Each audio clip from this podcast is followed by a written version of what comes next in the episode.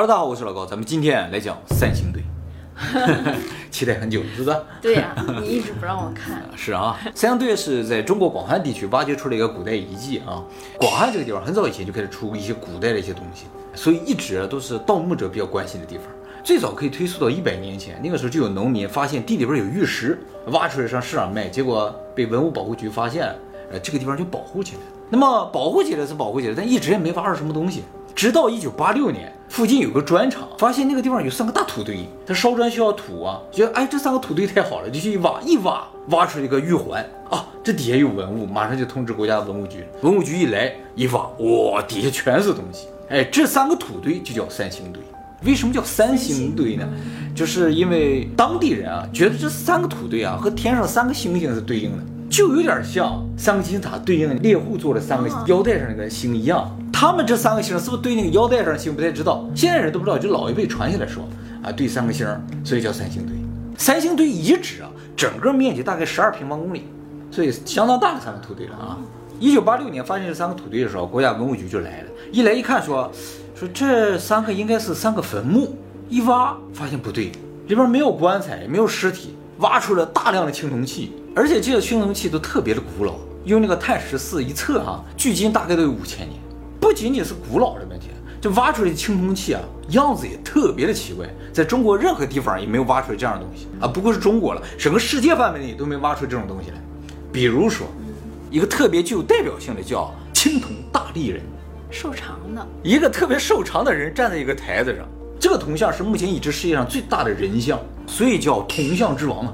这个铜像上的人啊，戴一个高高的帽子啊，穿了三层衣服，衣服上还有龙的花纹，脚上戴了一镯子，光着脚没穿鞋，那么早就有龙的花纹，所以说他穿了一龙袍，脚下面那个底座啊，上面是一个不知道什么东西，个怪兽神兽啊，对对，神兽吧啊。这个铜人脸就更怪了啊，眼睛大大的。的，有点鼓。向外突出，哎，没错，眼睛和眉毛都有点往上挑，耳朵呢方方的向前，招风耳，而且呢，所有的这个出土的铜像的耳朵上都有耳洞，脸也方方的，五官特别的立体，还有呢，就是他的身材特别的修长，没有肩，胳膊特别的粗，手特别的大，感觉特别像迪士尼这里边那些动画片儿似的，有一点是吧？很夸张的啊，有点抽象哎对，反正不像正常人啊，但是比例又很协调。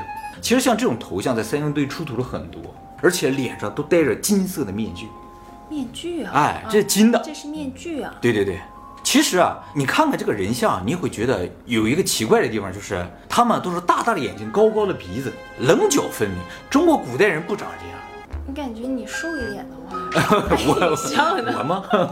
那么最神奇的就是个大力人像，两个手啊中空，哎，握着个什么东西的感觉，在胸前这样环抱啊，但是手里握着个东西，到现在没有发现。有点像乐高小人，啊，对，乐高的手就是这样的，是吧？但是脸也是对对，到时候肯定是要插点什么东西，所以就可以拿着，对不对？哎那么这个人的身份啊，到现在还不知道，但是他穿了一龙袍，就觉得这可能是当地的君王。事实上，在这个三星堆还挖出一根权杖来，金权杖。正好能插进去吗？哎，很遗憾，这个权杖长一点四米，粗呢只有二点六公分。他手里握这个地方呢，直径能有十公分，所以太细了。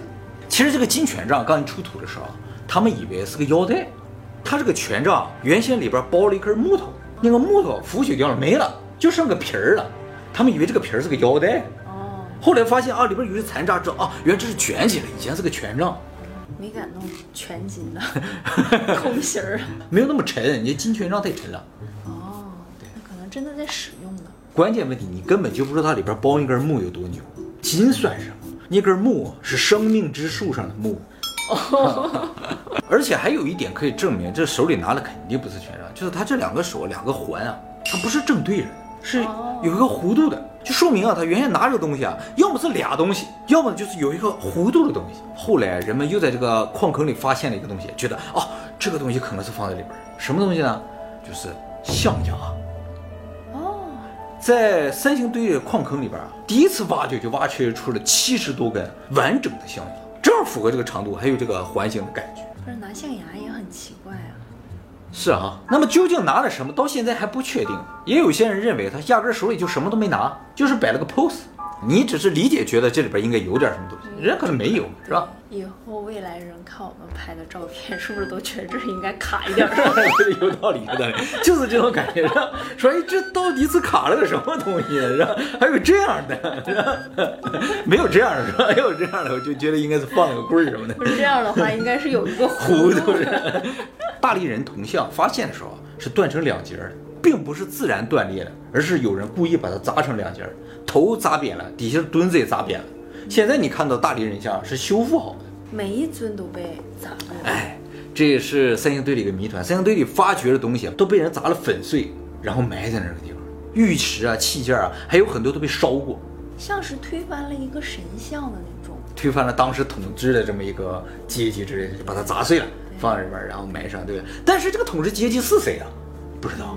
哎，这个三星堆里边还出土了一个特别神奇的东西——青铜纵目面具啊。这个面具啊，宽一百三十八厘，高六十五厘米。好几个人一起才能抬得动。这个面具的样子跟刚才的神像有几分相似，但是不一样。他的耳朵啊像个镰刀一样，或者说像两个翅膀一样的。他有故意突出眼睛啊？对，他就是怕你理解不了，一定要说我们这眼睛是凸出来的，不是只是鼓一点而已。就告诉你，不不不，我们就这样的。哎，这突出两个圆柱，长十六厘米，像蜗牛一样的啊。那么这个面具啊，感觉上也真是能戴，上面有些口、些眼儿，能绑绳什么之类的。但是谁能戴上就不知道了啊。那么这个面具的眼睛和耳朵的感觉呢？呃，按照现在的推测，就是表达说古代的神明啊，可能都是千里眼、顺风耳的。哎，这是他们的面具。哦。哎，当然有些人猜测，就是说古代的神仙眼睛都发激光了，而且能飞的嘛，耳朵是这样，像翅膀一样能飞的。哦。你怎么样理解都可以了。像刑具一样。啊，一开始以为是个椅子。就鼻子这个地方可以坐着，然后两个胳膊可以放在那儿啊。面具这个东西在三星堆里发现了很多，剩下的都比较小，而且都是金的，有些就像金箔一样贴在脸上，也有单独的啊，但并不完整。其实一说到面具，我们首先可能就会想到图坦卡蒙那个黄金面具，是吧？我刚才说它有金权杖嘛，还有这个金面具嘛。金权杖和金面具啊，是古埃及的象征，其他国家的古文化不是用这个东西。哦，就感觉这东西应该是从埃及过来。而且样子也不像中国人嘛，所以就可能是不是埃及人？可是现在的面罩也都长这样啊！现在面罩长这样啊？对呀，有点像现在一些仙侠剧里边戴那种面具，对不对？对，是吧？而且这么多人，每人戴一个金面具，你说图坦卡蒙的法老自己戴一个还行，这每人都戴一个，就是有组织的。是啊，神秘组织是吧？对，加入我们帮派才能给你一个，就给个金面具呗。应该也不是谁都能戴的。但是在这个坑里，大部分人都戴着。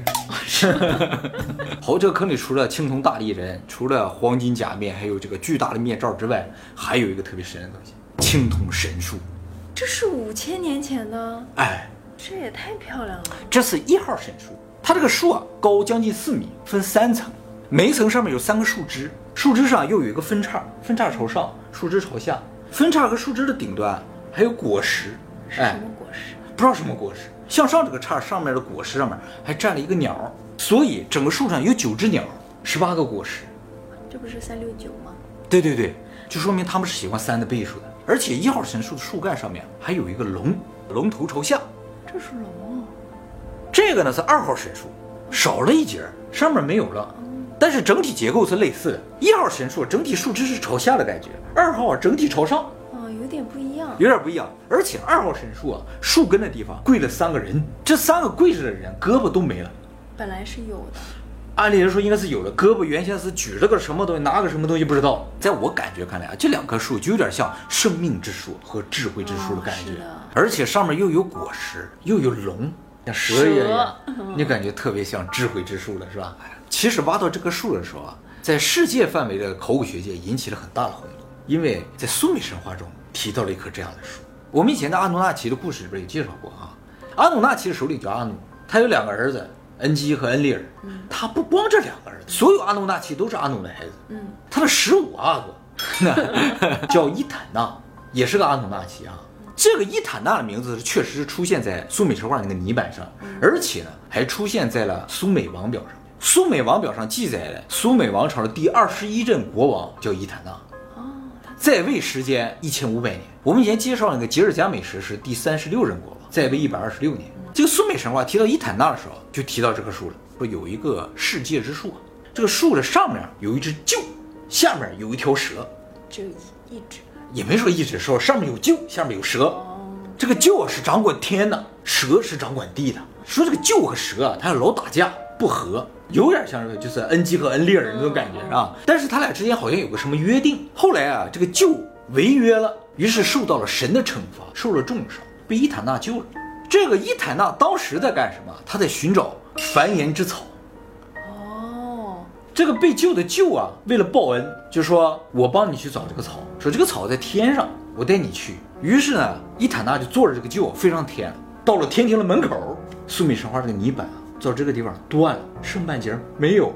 就说伊坦纳到天庭找没找这个繁衍之草，不知道。他为什么找繁衍之草啊？他们是可以繁衍的呀。我们不是说了吗？阿努纳奇一直在研究怎么能生产一种能够自身繁衍的生物，可能他们就是为了帮助这种生物进行自身的繁衍，要找到这种繁衍之草。这个伊坦纳的工作就是干这个。吉尔加美什是人还是阿努纳奇啊？吉尔加美什是半神半人啊，他有神的力量、神的智慧，没有神的寿命。但是伊坦纳就是神，他是阿努。他说阿努纳奇，嗯，那他是应该是找到了繁衍之草。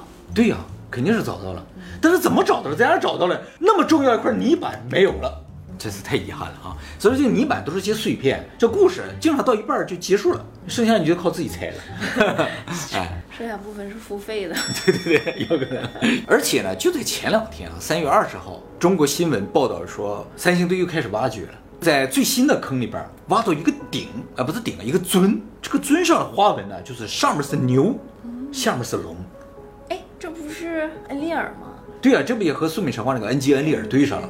也就是说，牛鬼蛇神是在当时一个统一的一个看法，世界有统一标准的。对，有统一标准的。这个地方的这种神话是不是从苏美神话传过来就不知道，但是啊，感觉是有难度的。这个问题就类似于像日本的神为什么和苏美的神重名一样，感觉是他们传过来，但是怎么样漂洋过海就到了世界各地就不知道了。而且以这个时间来看，我就是苏美神话刚一出来就很快就传遍全世界，不是慢慢慢慢传到各个地方了。区块链，呃，对对对，上来就是发了个短信，这大家都知道了。而且啊，就算是传来的，我们的祖先就那么容易就接受了？当然也有别的可能，比如说呢，就是什么人呢，或者什么神啊，真的下凡到世界各个地方，同时给世界各个地方的文明展示了一下他们的神力，就有点像降临那个影片，十二艘飞船降临在十二个地方，给你们展示的东西都是一样的，哎，你们马上就接受了同一套文化的感觉。但是最后把他推翻了，还把他砸瘪了。嗯，他走了嘛？也有说啊，是他们自己把这些东西给毁掉了，啊就为了掩埋他们曾经来过的痕迹，有点像那普马蓬古那些石像一样。又或者就像你说的，真的有可能是集体潜意识，就世界各地的人同时感受到了，或者同时接到了一个托梦，说啊，你们的祖先是这样的。我们在那个人工智能里面说，我们人都是不知道自己出生的时候是怎样的。就按理来说，没人告诉我们的话，我们是不知道自己父母是谁的。现在都有录像了呀，现在有录像是吧？得靠别人告诉你。但是第一代人，第一代人。他们是不知道自己父母是谁的，所以第一代人工智能也好，第一代人是需要植入一个程序的，来告诉你你是谁，你的祖先是谁，你是从哪来的。那么世界上所有人第一套程序应该是一样的，所以都是一个故事，就说你是一个牛头蛇身的这么一帮人创造出来的，所以大家就默认接受这么个设定。这像不像一个初始设定？后来人就无所谓了，就听着这些传说长大的。我们就是通过这个第一代人传授下来的一些知识，然后一点儿长大就相信他们了。究竟是怎么样，只有他们知道。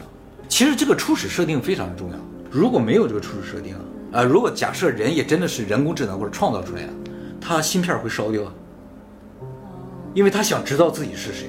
他每天都在琢磨我从哪来的，我是谁呀、对不对？你给他了个设定，他一找这个东西，程序里就有了，给你调出个故事是吧？很久很久以前你是这样来的是吧？也正因为如此吧，我们出生从来没有纠结过我们是不是真的是被人生出来了或者怎样，因为已经有人告诉我们了，我们就不纠结了。那么三星堆除了这么多神奇的出土物件之外啊，还有很多谜团啊，到现在都没解开。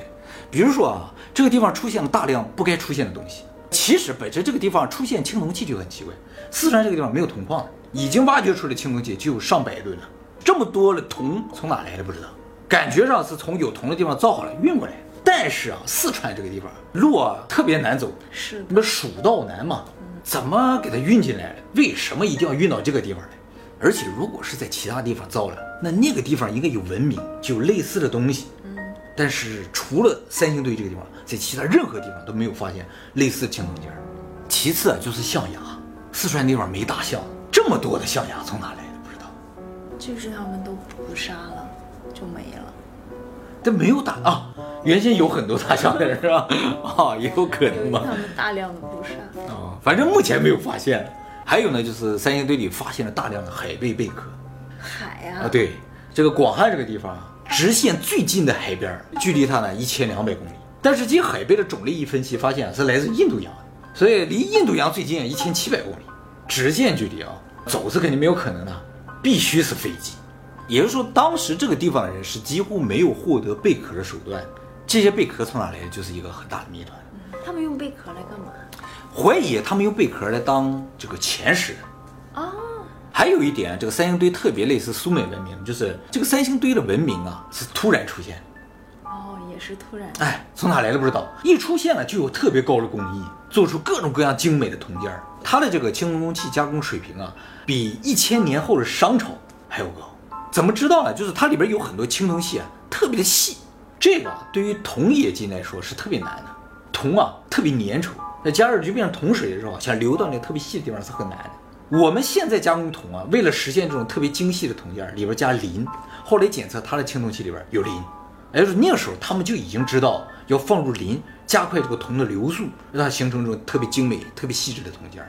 可是光看图片的话，也能看出来它比商朝的铜器精美很多。哎，商朝这个铜器啊，因为它做不了特别精细的东西，所以都一般做鼎、啊缸什么之类的，哎，不做这种什么面具啊或者细小的没有。对哎，还有一个最大最大的谜团，就是这个三星堆啊，出土了各种各样精美的器件，上面有各种雕刻，上面一个字儿都没有。哦哎，这么高超的文明，就是说特别是有冶金技术的文明，没有文献，没有文字，基本上是不可能的。它这个技术的流传，或者有人在教给他，所以必须得刻到个什么东西上。你想想，山顶洞人他们都刻个龟甲，来个甲骨文什么的，这么高超的技术，他没有文字不很奇怪吗？啊，有可能一些花儿它就是文字是吧？就像你说的，它的文字是立体的，哦手的方向。哦，这个姿势啊，就代表了很多的意思，是吧？空间向量文字的一种呗，这是 高维度的哈，也证明它一个字儿都没有吧。所以到现在为止，三星堆究竟是什么时候的遗迹？他们是一伙什么人，都只是猜测。有文献的话，你可以断定这是什么时候；没有文献，就只能猜，永远不会有定论。有定论呀！你在什么定论？哎，给我推送了一个专家说，绝对不是外星人。怎怎么就确定不是外星人呢？对呀，不能因为他的维度低就觉得人家不是外星人呀。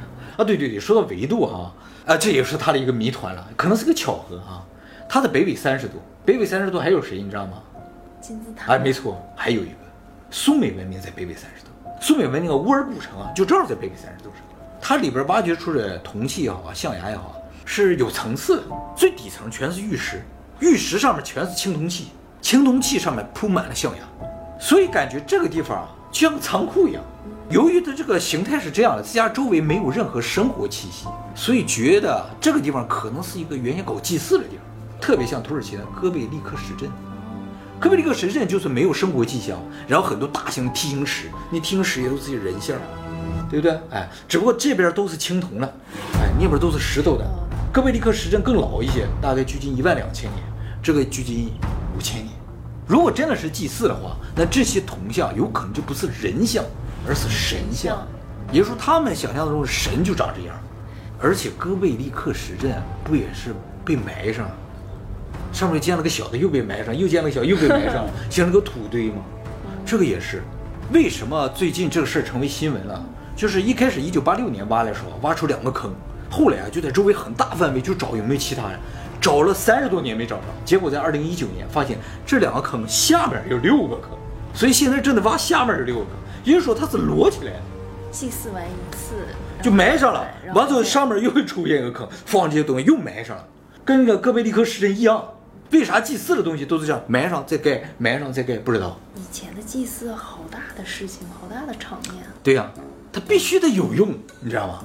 花这么多人力物力，它没有用的不行，必须能祈求来粮食。祈求不来风调雨顺的话，我觉得我不干这事儿。对啊，没人干这事，是吧？那个时候人应该是完全实用主义，只干实用的事才能活下去。估计是有用的，那都纯金的面罩，有贝壳。对他们想要什么就有什么，所以不管多远，我要贝壳，哇，来贝壳。三堆目前还在挖呢，还没挖完。这次只给大家展示一下，你看我下面六个坑，已经又挖出来很多东西来了。那这个地方没有被盗墓者盗过吗？就很早以前就被保护起来了。再一个是为什么没有被盗走啊？就是发现前两个坑之后啊，周围就再没有了，盗墓的人都在周围挖，结果什么都没有。没想到剩下全都在上面两个下面，保护的很好。嗯，这个考古学家也说了，其实啊，这六个坑没发现是好事。嗯，因为当年的这个考古技术啊不是很高的，挖掘的时候挖的也是很粗暴，上来就把土啊都弄掉了，就为了看它上面花纹什么的。现在不是了，挖出来都带土的。一方面是研究它上面这个土是什么年代，里边有没有一些古代的植物；另一方面就是用这个土来保护里边的东西，在绝对的控制湿度、温度各种条件的情况之下，才能把土去掉。哎，而且现在博物馆展示全都是 3D 打印的仿品。哦，哎，真品不给你展示，都保护起来在土里边，所以这就是一种矛盾了。你挖的晚了，盗墓的可能就先去了；你挖的早了，可能自己就给它破坏了。挖是不挖？我个人觉得坑还是应该挖下去。